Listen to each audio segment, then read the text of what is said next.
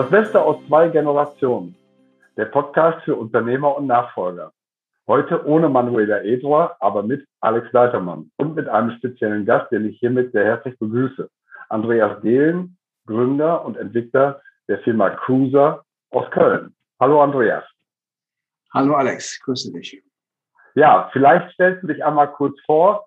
Wir kennen uns jetzt seit äh, gut vier Jahren und äh, in den vier Jahren ist viel passiert bei dir und äh, soll heute darum gehen, wie ein Nachfolgeprozess in einem Unternehmen, in einem Familienunternehmen funktionieren kann, weil du den im vergangenen Jahr weitgehend ähm, gemeistert hast, muss man wirklich sagen, mit einem tollen Ergebnis.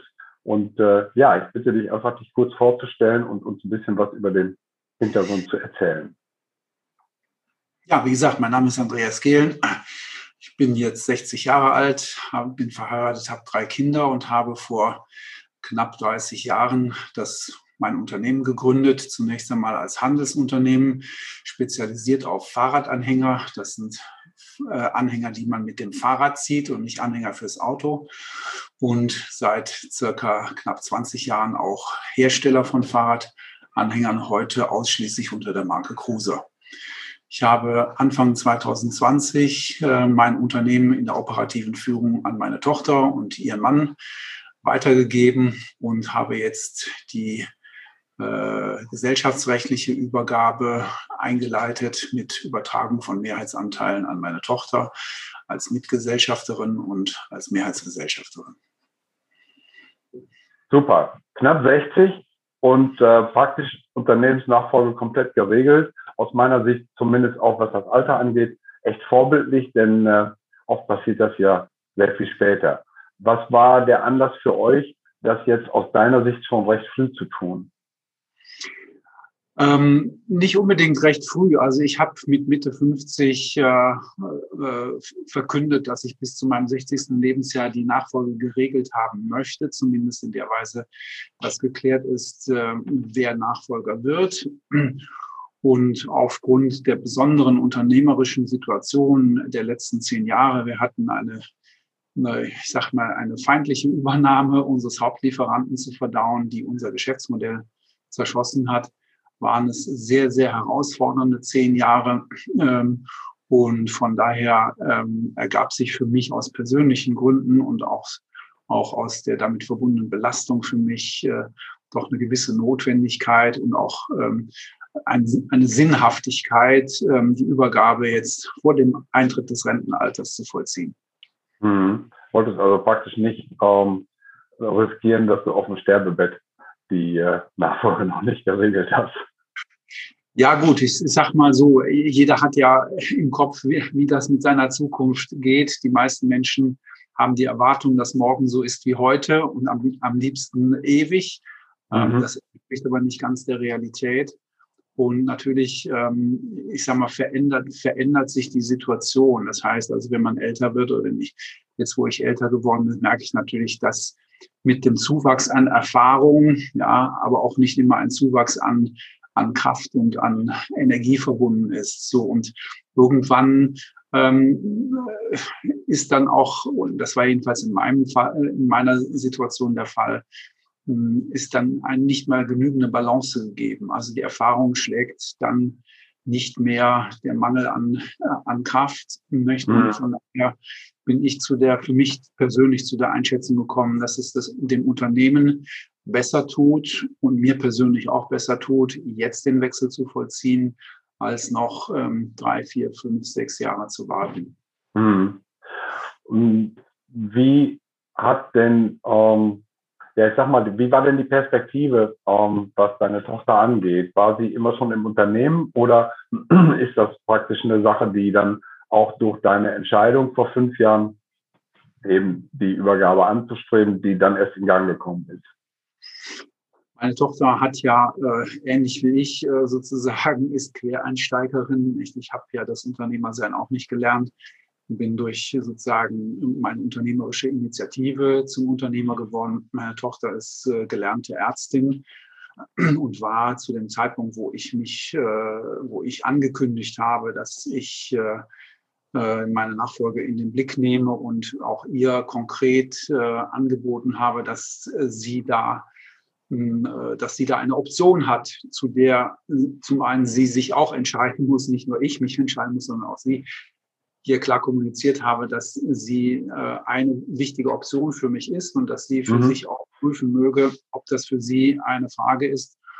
Und ehrlich gesagt, ähm, mich hat das nicht gestört. Ähm, es war für mich auch nicht äh, entscheidend, dass sie zunächst mal einen anderen Berufsweg gewählt hat, weil ähm, meine Erfahrung ist, dass Lebensentscheidungen sind halt Lebensentscheidungen und da kann man auch bisherige Dinge mal über den äh, über Bord werfen. So und sie ist dann 2016 nach Abschluss ihres ähm, Studiums äh, erstmal als Praktikantin ins Unternehmen gekommen, hat dann aber sehr schnell für sich festgestellt, dass ihr das sehr viel Spaß macht. Und ich muss sagen, ich habe auch zu meiner persönlichen Überraschung sehr schnell festgestellt, dass sie äh, doch eine äh, sehr ähm, klare Begabung hat, äh, Unternehmerin zu sein. Äh, es hat mich sehr beeindruckt, äh, ihre Realitätssinn, ihre Urteilskraft mit damals 26 Jahren. Ähm, das fand ich gut und von daher hatte ich eigentlich da immer schon ein gutes Vertrauen, dass sie das schaffen kann, wenn sie es denn will.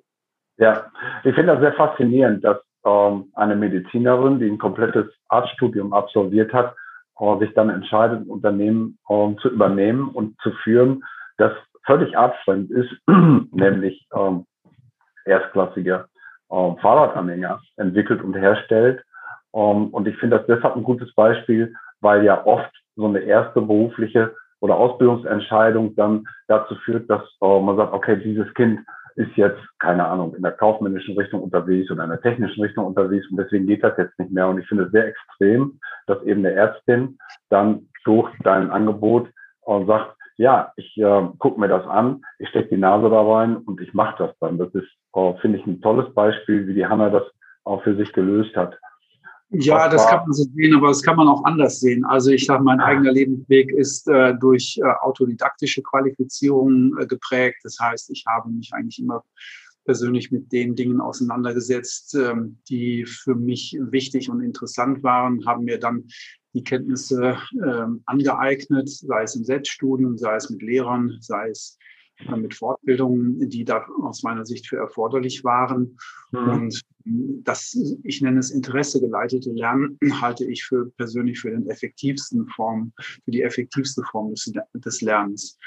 Und ich sage mal, der Arztberuf, glaube ich, ist vom Unternehmer nicht so weit weg, auch wenn man das erstmal erstmal äh, anders sehen kann. Die Ärzte kümmern sich um andere Menschen, sie versuchen, denen zu helfen, sie versuchen, die wieder äh, auf den Pfad der Gesundheit zurückzubringen. Und das ist ein schöner Beruf. Der mhm. Unternehmer äh, beschäftigt sich ja auch, wenn das vielleicht äh, den meisten Leuten so nicht klar ist, auch in der Hauptsache mit Menschen. So. Ja. Der Unternehmer beschäftigt sich mit Kunden, die in der Regel Menschen sind. Er beschäftigt sich aber auch mit Mitarbeitern, nicht so. Das heißt, das, der ganze Organismus Unternehmen funktioniert ja nur, wenn die Menschen miteinander in einem produktiven Umgang sind. Und das ist sowohl kommunikativ als auch sozial aber auch ähm, produktiv. Mhm. So, das heißt, das sich kümmern darum, dass ein solcher Betrieb funktioniert, ist äh, doch mehr eine soziale Aufgabe als eine technische Aufgabe.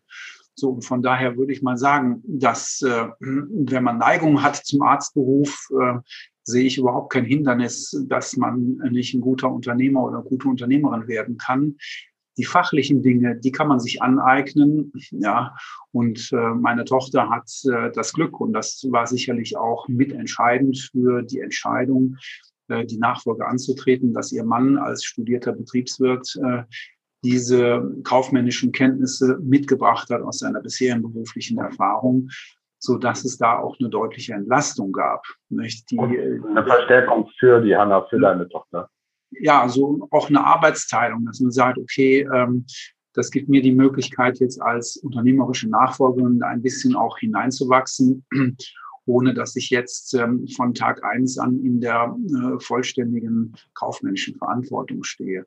So, mhm. das ist der Punkt. Und der andere Punkt muss man auch sagen, der Arztberuf, dem äh, sind ja auch Mythen äh, mit verbunden, nicht von, äh, ich sage jetzt mal, äh, ist ja im Ansehen in der Bevölkerung sehr hoch. Tatsächlich ist es aber so, dass der Arztberuf in vielerlei Hinsicht doch von den jungen Ärzten äh, sie eigentlich in eine Versklavung führt, nicht? dass sie sich mhm. Strukturen unterwerfen müssen, dass sie sich Hierarchien unterwerfen müssen, dass sie eigentlich gar nicht so Medizin machen können, wie sie das von ihrem, äh, von ihrem inneren Impuls her machen würden und wollten. Das war auch mit ein zentraler Konflikt meiner Tochter, nicht, dass äh, sie eigentlich äh, keinen Weg gefunden hat, nicht, wie sie ihren, ihren sozialen Impuls als Ärztin mhm. durch dann eine nochmal lange Facharztausbildung äh, äh, führen könnte. Und da ist der Unternehmerberuf natürlich sehr attraktiv, weil der Unternehmer ist der Gestalter, der Unternehmer ja. entscheidet die Rahmenbedingungen,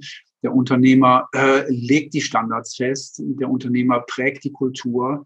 Das heißt also, wenn es mir wirklich darum geht, unter äh, unter angenehmen, äh, produktiven und sozial ähm, äh, guten Rahmenbedingungen zu arbeiten, dann ist der unternehmerische Beruf natürlich die Gestaltungsmöglichkeit schlechthin. Und das hat meine Tochter sehr schnell begriffen. Mhm. Und das ist für sie persönlich in hohem Maße attraktiv.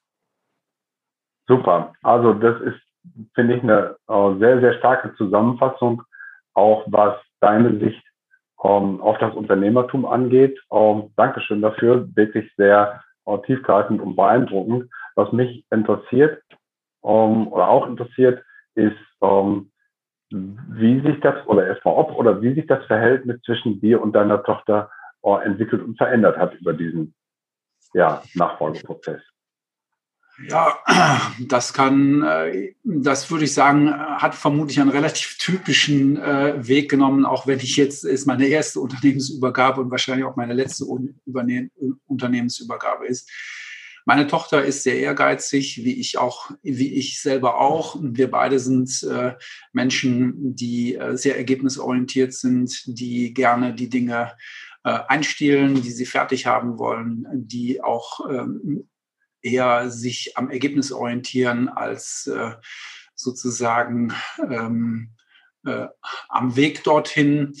So, und ähm, das hat natürlich auch zu Konflikten geführt, weil ähm, meine Tochter am Anfang doch auch das starke Bedürfnis hatte, verständlicherweise äh, es auf ihre eigene Art zu machen. So. Mhm. Und ähm, das ist aus meiner Sicht auch unbedingt notwendig, diesen Impuls zu haben, denn sonst steht man immer im Schatten des Vaters oder der Mutter, je nachdem, wer das Unternehmen gegründet hat. Und der Gründer ist ja sowieso in der ersten Generation die prägende äh, Persönlichkeit, das Zentrum des Unternehmens. Und wenn der Gründer das Unternehmen verlässt, ist das schon ein großer Einschnitt.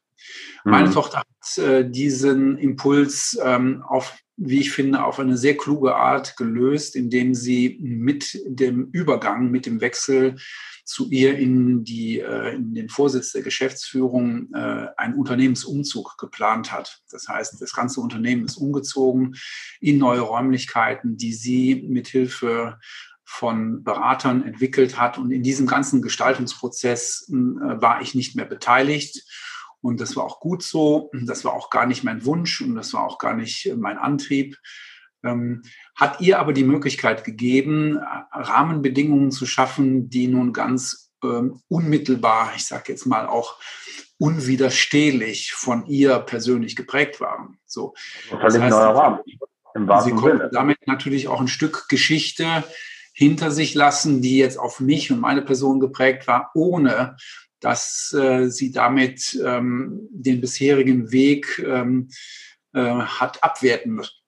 Ja. Hat abwerten müssen, sondern äh, der Weg war der Weg und jetzt äh, gab es eine neue Zäsur und das, diesen Wechsel, diesen Umzug, den man ja auch ansonsten mal haben kann, jetzt mit dem Unternehmen, mit der Wechsel in der Unternehmensführung ähm, zeitlich ähm, gleichzuziehen, äh, fand ich war ein sehr kluger äh, und von mir sehr unterstützter Schritt, um einfach auch zu markieren, es gibt jetzt etwas Neues. Ja, und ähm, ja, eine neue ähm, Umgebung zeigt ja auch dann, dass es eben ähm, eine neue äh, Kultur gibt im Unternehmen, obwohl die, die, die Werte, die Basis ja auch identisch bleiben und weitergetragen werden können. Ja, das ist richtig. Und da ist es natürlich so, dass wir haben ja jetzt das erste Jahr rum. Ähm, wir haben ein bisschen ähm, äh, das Spiel Sudden Death gespielt. Das heißt also, wir hatten jetzt keine Übergangszeit in, in dem Sinne, äh, wir arbeiten jetzt noch mal ein Jahr oder zwei oder drei parallel, sondern ich bin an Tag eins ausgestiegen und dann war ich weg und bin auch nicht mehr aufgetaucht, es sei denn, man hat meine Anwesenheit gewünscht und erwünscht.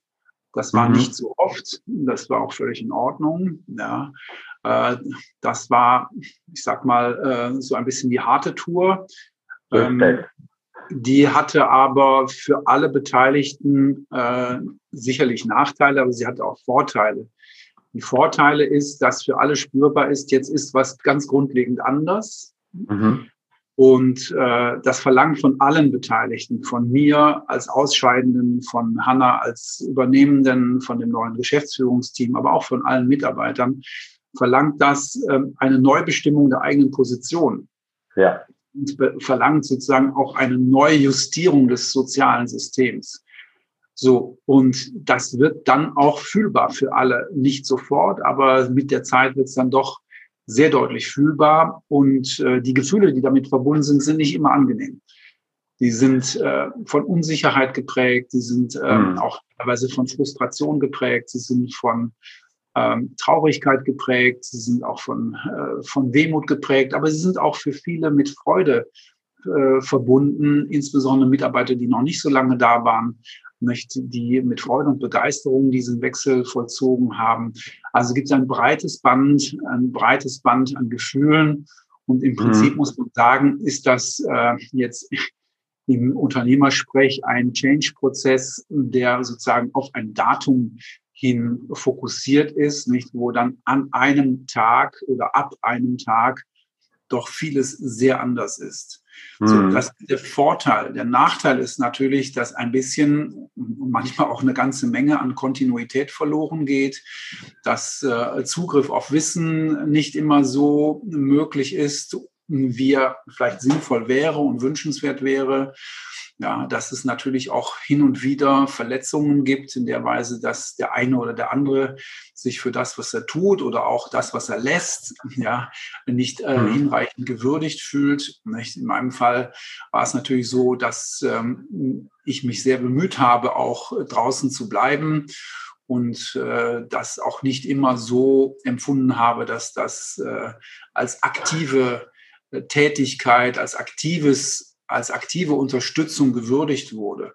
Mhm. So, gab es dann auch ähm, äh, hin und wieder äh, schwierige Gespräche. Es gab auch Zeiten, wo es dann schwierig war, überhaupt ins Gespräch zu kommen. Aber wir haben, da wir ja nun auch den gesellschaftsrechtlichen Übergang einleiten wollten, da auch Unterstützung gehabt, nicht? sodass mhm.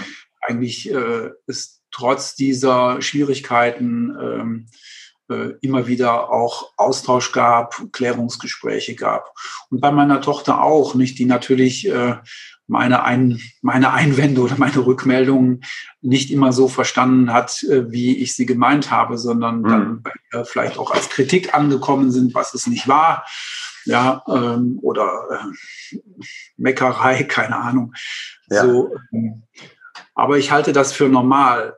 Heute würde ich sagen, ähm, wenn du mich fragst, was ist der, was ist der optimale Prozess, würde ich sagen, ich finde das Ausscheiden zu einem Datum immer noch richtig. Ja, mhm. ich glaube, dass äh, ich glaube, dass äh, in der Betriebsgröße, die wir jetzt sind, mit äh, 50 Mitarbeitern, es nicht sinnvoll ist, fünf Jahre nebeneinander zu arbeiten. Ja, und dass das Risiko für das Unternehmen, wenn äh, äh, eine solche qualifizierte Nachfolge da ist, nicht so riesig ist, als dass der, Aus, der, der Senior jetzt nicht sagen kann, okay, ich bin jetzt mal weg. Ja. Ähm, glaube ich aber dennoch, dass es vorteilhaft ist, wenn man eine kompetente fachliche Begleitung hat. Äh, ich nenne es jetzt mal mit dem Fachbegriff Transition Coaching. Das heißt also, dass man einen Begleiter hat, der hilft allen Beteiligten ihre eigene Rolle, ihre bisherige Rolle und ihre zukünftige Rolle ja, besser zu verstehen, besser zu identifizieren und sich damit auch anzufreunden. Ja, ich habe ja vorhin äh, kurz die Vorteile geschildert. Die Nachteile waren im Prinzip, äh, dass doch mit diesem plötzlichen, mit der plötzlichen Veränderung auch einiges an Kontinuität verloren geht und dass natürlich auch, ich sag mal, eine echte Übergabe im Sinne von, wie habe ich es bisher gemacht, ähm, was weißt du, was kannst du, was hast du für Fragen, dass äh, all diese Dinge äh, so nicht passiert sind, was insbesondere für meinen Schwiegersohn, der ja ganz neu von außen in die Firma kam, ähm, doch äh, eine erhebliche Belastung war und der natürlich auch für sich den Ehrgeiz hatte jetzt und hat, einen guten Job zu machen, nicht nur auf einmal feststellt, Mensch, der Job, der ist so riesig und ich kenne mich noch gar nicht richtig aus, nicht? Was sagt der Alte jetzt? Ist er mit mir zufrieden? Ist er mit mir nicht zufrieden? So, und ähm, da sind natürlich auch viele, ich sag mal, viele Fantasien äh, bei den Beteiligten in den Köpfen, die sehr destruktiv sein können, wenn sie nicht geäußert werden und wenn sie mhm. nicht äh, geklärt werden. So, und äh, rückblickend würde ich sagen, es hätte allen Beteiligten geholfen, wenn man diesen Übergang ähm, nicht anders gestaltet hätte im Sinne von, wir machen jetzt doch einen gleitenden Übergang, das nicht, aber wenn man sozusagen die Veränderung, die für jeden damit verbunden war, wenn man die begleitet hätte. So ja. Für mich persönlich fange ich mit mir an. Meine Veränderung war ja, ich war ja vorher sozusagen das Zentrum des Unternehmens, war der Gründer, ich war geschäftsführender Gesellschafter, alleiniger Gesellschafter ich hatte, mit, hatte zwei Mitgesellschaft, äh, zwei Mitgeschäftsführer, einen Vertriebsgeschäftsführer und meine Tochter, die waren aber beide Angestellte, Geschäftsführer. So, ich war der, der Nukleus dieses Unternehmens und dann bin ich mit einem Tag raus und bin dann erstmal nix. Mhm. So. Und äh, nichts äh, ist ja nicht Realität, sondern nichts ist erstmal gefüllt.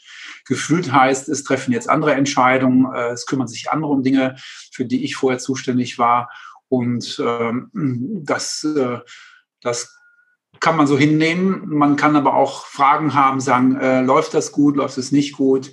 Und ich glaube, es ist auch ganz natürlich. So. Mhm. Und für mich kann ich sagen, dass sozusagen der Ausstieg als Geschäftsführer und äh, dann äh, verbleibender Gesellschafter, da war ich ja dann auch noch eine ganze Weile alleine, dass mir da ähm, nicht so richtig klar war, wie ich das jetzt spielen soll. Nicht? Als. Gesellschaft ist man ja ist man ja immer noch der Boss, nicht? Äh, so. Aber wie spielt man das, ohne dass die Beteiligten, die jetzt sich in der Rolle der Nachfolger sind und natürlich auch der gesellschaftsrechtlichen Nachfolger, ohne dass die sich jetzt dupiert fühlen, dass sie sich ähm, gegängelt fühlen, so. Ja. muss ich sagen, da hätte mir persönlich eine Begleitung sicherlich sehr geholfen, ja. Umgekehrt hätte mir auch eine Begleitung geholfen, wenn ich äh, durch die Begleitung erfahren hätte, wie denn die anderen denken, was sie denn für Vorstellungen haben über ihre mhm. noch nicht Gesellschafterrolle, aber demnächst Gesellschafterrolle.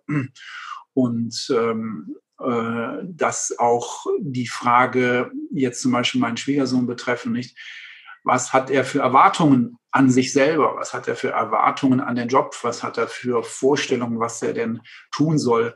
Und äh, diese ganzen Erwartungen miteinander abzugleichen, nicht? Also zu gucken, hat der Senior tatsächlich diese Erwartungen an mich, von denen ich glaube, dass er sie hat?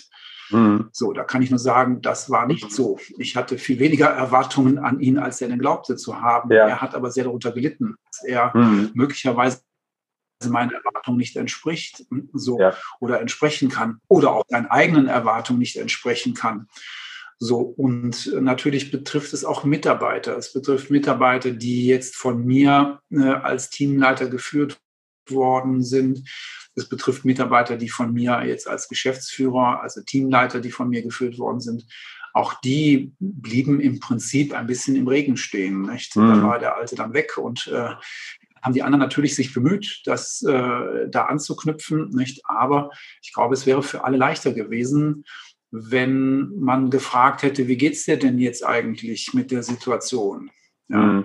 Wie geht's dir mit der Situation, dass ich jetzt weg bin, beziehungsweise wenn die von mir erfahren hätten, wie es mir denn jetzt damit geht, dass ich jetzt weg bin, ja. so, das hätte, glaube ich, sehr geholfen. Also, Und, äh, interessanterweise haben wir das jetzt gerade nach, nachgeholt. Ja. Wir haben also gestern ein Gespräch mit meinem Team geführt, mit dem Entwicklungsteam, haben genau das nach, nach, nachgespürt. So, wie ist es euch ergangen äh, mit dem Ausscheiden von mir? Sie haben von mir gehört, wie es mir ergangen ist. Und wir haben da auch nochmal doch auch ganz bewegende, hm, bewegende Statements auch gegenseitig äh, geben können. Nicht? Mhm. So, das wenn wir das im Prozess gemacht hätten, wäre es hilfreicher gewesen. Gut, das ist natürlich aus der, um, aus der Sicht jetzt im Rückspiegel eine ganz wichtige Erkenntnis in der Situation. Das ist ja für viele Unternehmer das erste Mal und auch das einzige Mal, dass sie in so einen Übergabeprozess gehen. Um, ja, sieht man die Dinge möglicherweise nicht wie eben um, aus der, aus der Rückspiegelsicht. Wenn ich das richtig interpretiere und zusammenfasse, sagst du, es wäre gut gewesen, einen Kommunikationsstrang zu organisieren durch eine externe Begleitung, also moderiert von jemandem, der den Überblick hat, wie so ein Prozess läuft und durch die gesteuerte, regelmäßige Kommunikation wären viele Dinge schneller geklärt worden, als sie jetzt im Nachhinein oder überhaupt geklärt worden, als sie jetzt im Nachhinein geklärt worden sind. Hm, das würde ich so, äh, so äh, unbestimmt nicht äh, unterstreichen wollen. Ich würde es spezifischer nennen. Also im Prinzip muss man ja sagen, im Familienunternehmen, wie bei uns ist, haben wir ja viele Rollen. Also wenn ich mal meine Rolle nehme. Ich war geschäftsführender Gesellschafter, ich war alleiniger Gesellschafter, ich war Vorsitzender der Geschäftsführung, ich war Teamleiter ich war Vorgesetzter von Teamleitern. Ich war selber Teamleiter vom F&E-Team. Ich bin Vater, ich bin Ehemann, ja, äh, und ich bin ich selber. So. Mhm. Das heißt also, ich habe alleine sechs, sieben Hüte aufgehabt, ja, wo mir intuitiv natürlich ich intuitiv in mein Gefühl zu hatte, aber wo mir explizit nicht immer klar war, mit welchem Hut bin ich jetzt gerade unterwegs. Ist das jetzt der Vaterhut? Ja. Ist das der Gesellschafterhut? Ist das der Ex-Kollege-Hut? Mhm. Ist es der Teamleiter? Ist es der FE-Experte? Ja, wer, so. Und äh, so ging es den anderen ja auch. Die haben ja auch verschiedene Hüte auf. Nicht? Jetzt meine Tochter und ihr Mann, die sind Eheleute. Sie ist äh, die Unternehmensnachfolgerin äh, äh, alleine. Äh, sie sind beide Geschäftsführer, ähm, nicht so. Und äh, jetzt sind sie Kollegen, nicht? Also das heißt, äh, die konkret gesprochen würde ich empfehlen, diesen Transition, das Transition Coaching auf die Identifikation der jeweiligen Rollen, in denen man unterwegs ist und auf das Bewusstsein, in welcher Rolle man jetzt gerade unterwegs ist, ähm, fokussieren, zu sagen, mhm. mit welchem Hut spreche ich jetzt zu dir? Okay. Spreche ich jetzt zu dir als Vater? Spreche ich zu dir als Ex-Kollege? Spreche ich zu dir als dein Gesellschafter und damit Vorgesetzter? Spreche ich jetzt als F&E-Experte? Als was spreche ich zu dir? So. Und mit jeder Rolle sind auch unterschiedliche Gefühle verbunden. Der Vater hat andere Gefühle als der F&E-Experte. So, und ähm, der Coach oder die Coachin, die uns jetzt betreut, die hat für mich einen ganz wichtigen Satz gesagt, ja, also zu jeder Rolle die richtigen Gefühle. Und ich glaube, mhm. das trifft es eigentlich auf den Punkt. Ja, ich kann die Gefühle nicht zuordnen, wenn ich nicht weiß, in welcher Rolle ich unterwegs bin. Und wenn mir die Rolle nicht klar ist, kann ich auch nicht ein, ne, ein, ein, ein Gefühl dafür entwickeln, ob meine Emotion, die ich jetzt habe, rollenadäquat ist oder nicht. So, ich sage jetzt mal, als Chef, ja, bin ich ja immer der letzte Mann. Ja, so als Chef verkumpele ich mich nicht. Mhm. Da bleibe ich in gewisser Weise distanziert, weil ich bin ja nicht immer nur Freund, ich bin ja manchmal auch jemand, der unangenehme Entscheidungen trifft. So. Als Vater ist das ganz anders. Als Vater bin ich im besten Sinne mit Liebe äh, zu, äh, zu, meiner Tochter verbunden. Da kommen ganz andere, ganz andere Emotionen, auch ganz andere Bedürfnisse hoch. Und so. Und wenn das vermischt wird, dann wird es schwierig. Ja. Deswegen kann ich eigentlich nur empfehlen, ja, sich frühzeitig jemanden zur Seite zu holen, einen echten Profi, keinen Kommunikationsexperten, sondern jemand, der sich mit Rollenbildern und Rollen äh, adäquatem Verhalten auskennt. Und das ist ein Business Coach und kein Emotionscoach. Ja, dazu braucht man auch keinen Therapeuten, sondern braucht jemand, der klar im Fühlen und klar im Denken ist ja, und der damit Erfahrung hat mit solchen Rollenveränderungen. Das kann enorm hilfreich sein. Super, sehr differenziert und äh, was mich dabei besonders beeindruckt, du hast gar nicht von den logischen Argumenten gesprochen, sondern auch von den Gefühlen dass das so ein wichtiger Punkt ist. Wir Menschen sind ja alle emotional und äh, meine Ansicht ist, dass 100 Prozent aller Entscheidungen auch emotional begründet sind und das kommt jetzt gerade durch das, was du ausgedrückt hast, nochmal ähm, ja, sehr deutlich zum Vorschein.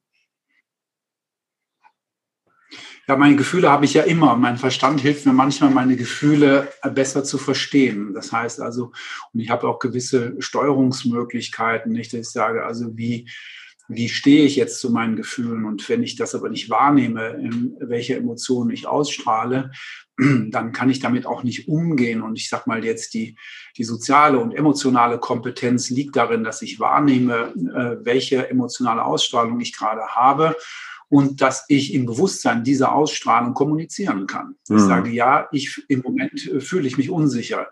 Im Moment fühle ich Ärger. Im Moment bin ich frustriert. Im Moment bin ich glücklich. So, und äh, weil das so ist, nehme ich die Dinge jetzt so und so wahr und interpretiere sie so und so. Und da können die meisten Menschen sehr viel mit anfangen, weil sie sagen, okay, das, das, so geht's ihm gerade. Ja.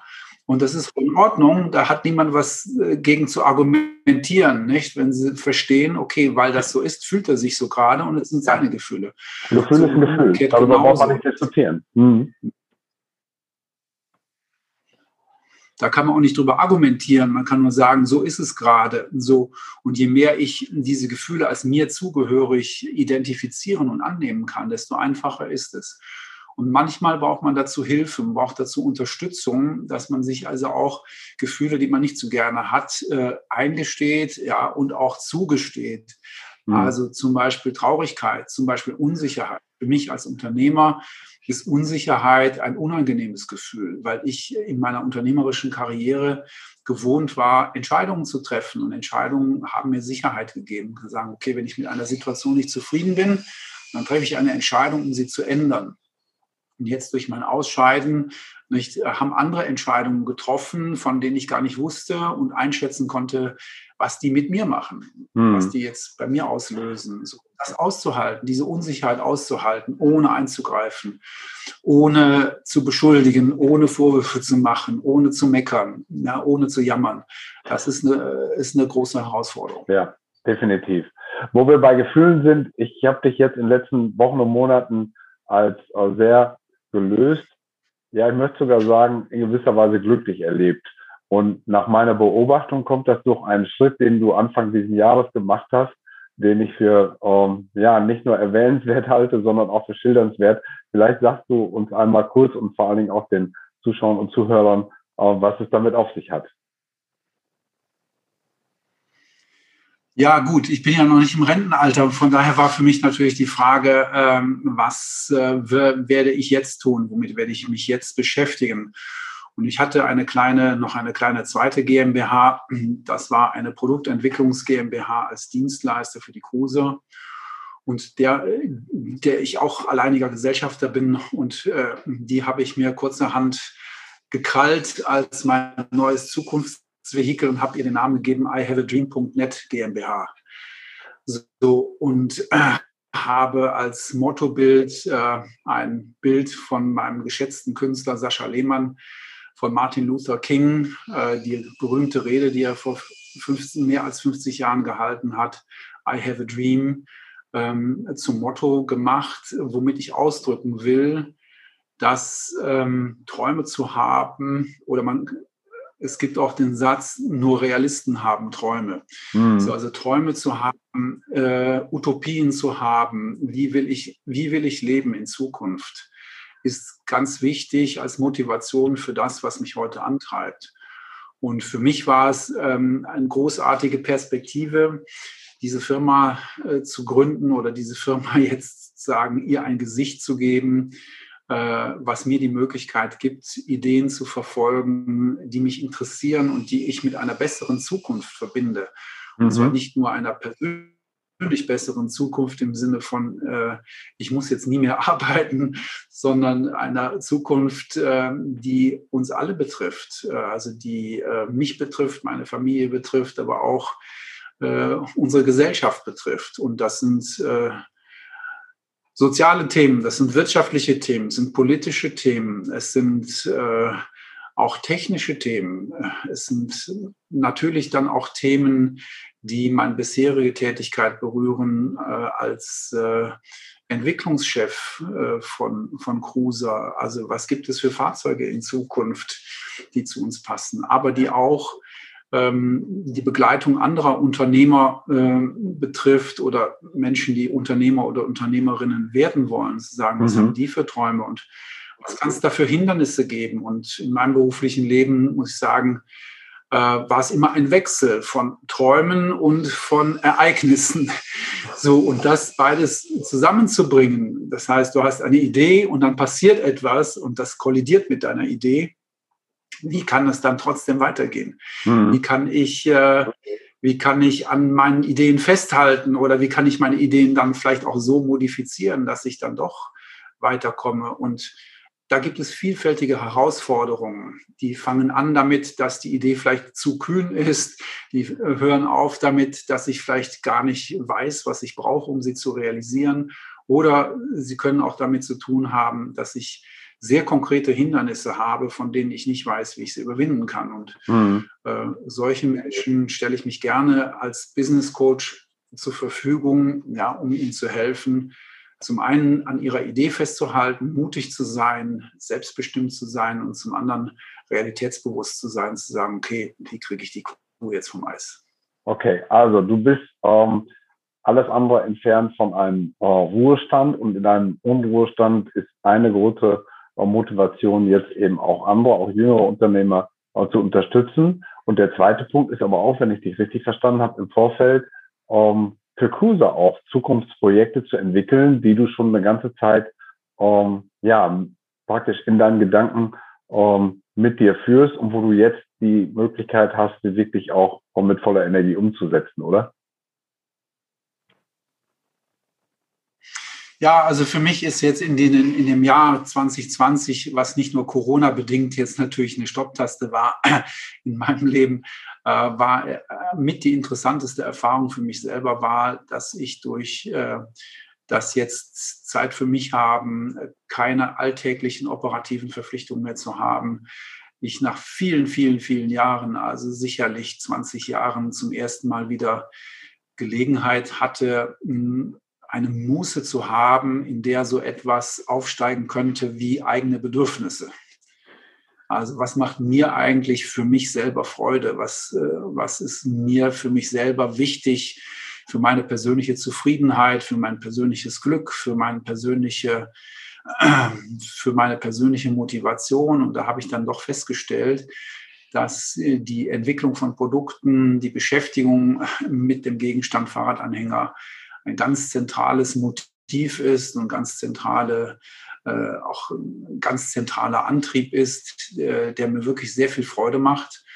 Und äh, die Entwicklungen jetzt auch im Gespräch mit meiner Tochter haben sich so ergeben, dass wir da jetzt einen Weg gefunden haben, wie ich, äh, ich sage jetzt mal, assoziiert, ich bin kein Mitarbeiter mehr von Cruiser, aber assoziiert ähm, als, äh, als Freund, als Partner ähm, Cruiser unterstützen kann, äh, auch zukunftsweisende Projekte zu machen. Wir haben jetzt gerade ein ähm, FE-Projekt aus, aus der zentralen Innovationsinitiative äh, Mittelstand äh, beantragt und äh, bewilligt bekommen. Ja, und dieses Projekt werde ich jetzt als Projektleiter begleiten und unterstützen. Und äh, das ist auch für mich eine große Freude. Das ist natürlich auch jetzt wieder ein Stück richtige Arbeit, aber es ist äh, vor allen Dingen eine große Freude. Und äh, das kann ich jedem ausscheidenden Unternehmer eigentlich nur nahelegen, sich die Zeit und den Raum zu geben, um nachzuspüren, was ist denn in mir drin, was nach Ausdruck verlangt, was nach Beachtung verlangt, was nach Aufmerksamkeit verlangt, bezogen auf meine eigenen Bedürfnisse. Und äh, meine persönliche Erfahrung als Unternehmer ist, dass insbesondere wenn es mal nicht so gut läuft, nicht ähm, doch das Leben äh, zu weit mehr als 90 Prozent von Verantwortungsgefühl und Disziplin geprägt ist und weniger von äh, Lust und äh, Bedürfnisbefriedigung. So, hm. das heißt, das ist einfach DNA. Ja. Ich bin verantwortlich dafür, dass es nach vorne geht und äh, Und äh, dem widme ich mich, den, dem stelle ich mich in den Dienst. Und äh, das kann sein, dass das so äh, herausfordernd und beanspruchend ist, dass für andere Dinge dann wenig Platz bleibt. Und, das, das betrifft ja manchmal auch und den Dingen, die nicht persönliche Beziehungen. Nicht? Das also, ja. dass ähm, der Freundeskreis äh, sozusagen einschmilzt, ja, manche Ehe scheitert, äh, das Verhältnis zu Kindern ist äh, auch belastet. So, ähm, das würde ich jetzt bei mir nicht so extrem sehen, aber was mich persönlich betrifft, also sozusagen, was mir persönlich unabhängig von meinem sozialen Umfeld Freude macht, da muss ich sagen, das ist doch in den letzten 20 Jahren sehr deutlich zu kurz gekommen. Und jetzt ist Raum dafür da, das entsprechend wieder zu pflegen und zu entwickeln. Ja, dass ich sozusagen jetzt Dinge auch in einer Intensität und einer Kontinuität tun kann, nicht, zu denen ich vorher schlicht und einfach nicht die Zeit hatte und auch nicht die mentalen Ressourcen hatte, das zu tun. Eine tolle Zusammenfassung. Andreas, ganz, ganz herzlichen Dank. Wir haben zeitlich etwas um, überschritten. Das ist nicht schlimm. Es war ein oder ist ein sehr, sehr interessantes Gespräch. Danke für deine Offenheit, für die tiefen persönlichen Einblicke, auch für die um, Ehrlichkeit, die ich gespürt habe in dem Gespräch. Du hast nicht alles uh, rosarot angemalt, uh, was nicht rosarot ist. Und dieser bunte Blumenstrauß an, an Eindrücken, den du vermittelt hast, ist, glaube ich, sehr, sehr wertvoll. Insofern nochmal Dankeschön und natürlich äh, persönlich alles Gute für dich, alles Gute für äh, deine Tochter Hanna, deinen Schwiegersohn und das Unternehmen Cruiser. Und ich hoffe, dass wir auch im Sinne von CO2-Neutralität immer mehr äh, eurer schönen Anhänger Winterfahrrädern auf den äh, Straßen sehen in Zukunft. Danke dir, alles Gute. Danke, Andreas. Tschüss. Tschüss.